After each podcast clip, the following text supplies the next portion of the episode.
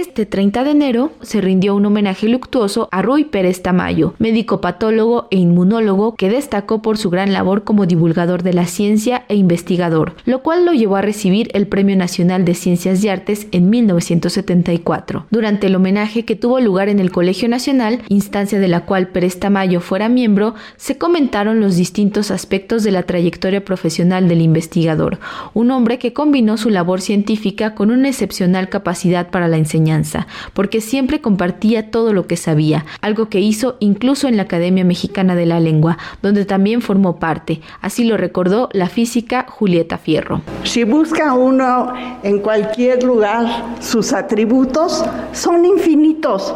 Hizo muchas cosas, vivió bien y compartió lo que le gustaba. Bueno, pues efectivamente fue integrante de la Academia Mexicana de la Lengua y gracias a eso hemos editado en la Academia varios libros que tienen que ver con eso.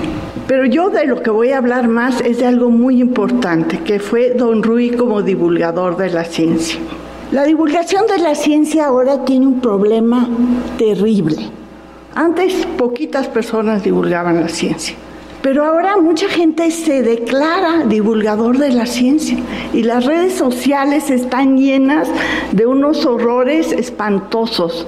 Y don Rui, pues justamente marcó criterios fundamentales para hacer divulgación de la ciencia de calidad. De igual manera, se destacó que Pérez Tamayo fue un hombre que dejó un vasto legado de más de 170 artículos científicos y 87 libros. Uno de estos, El viejo alquimista, un libro que el jefe de la División de Patología Pediátrica de la Universidad de Pittsburgh, Miguel Reyes Mujica, recomendó leer. Ese pequeño libro contiene una multitud de referencias culturales y filosóficas discretamente enunciadas y todas las ilustraciones son producto de la pluma, la imaginación el humor y la fina ironía del autor. Ahí, Rui Pérez Tamayo hace una feroz crítica del sistema de jerarquías y corrupción que prevalece en los medios de investigación científica en el mundo, donde los auténticos principios de la búsqueda del saber son reemplazados por la ambición de poder, fama y riqueza, incluyendo el premio Le Bon Nobel. Recomiendo al público empezar a conocer la historia de Rui Pérez Tamayo leyendo al viejo alquimista Rui enriqueció el mundo en el que vivió y lo hizo con inteligencia, dignidad, sobriedad y elegancia.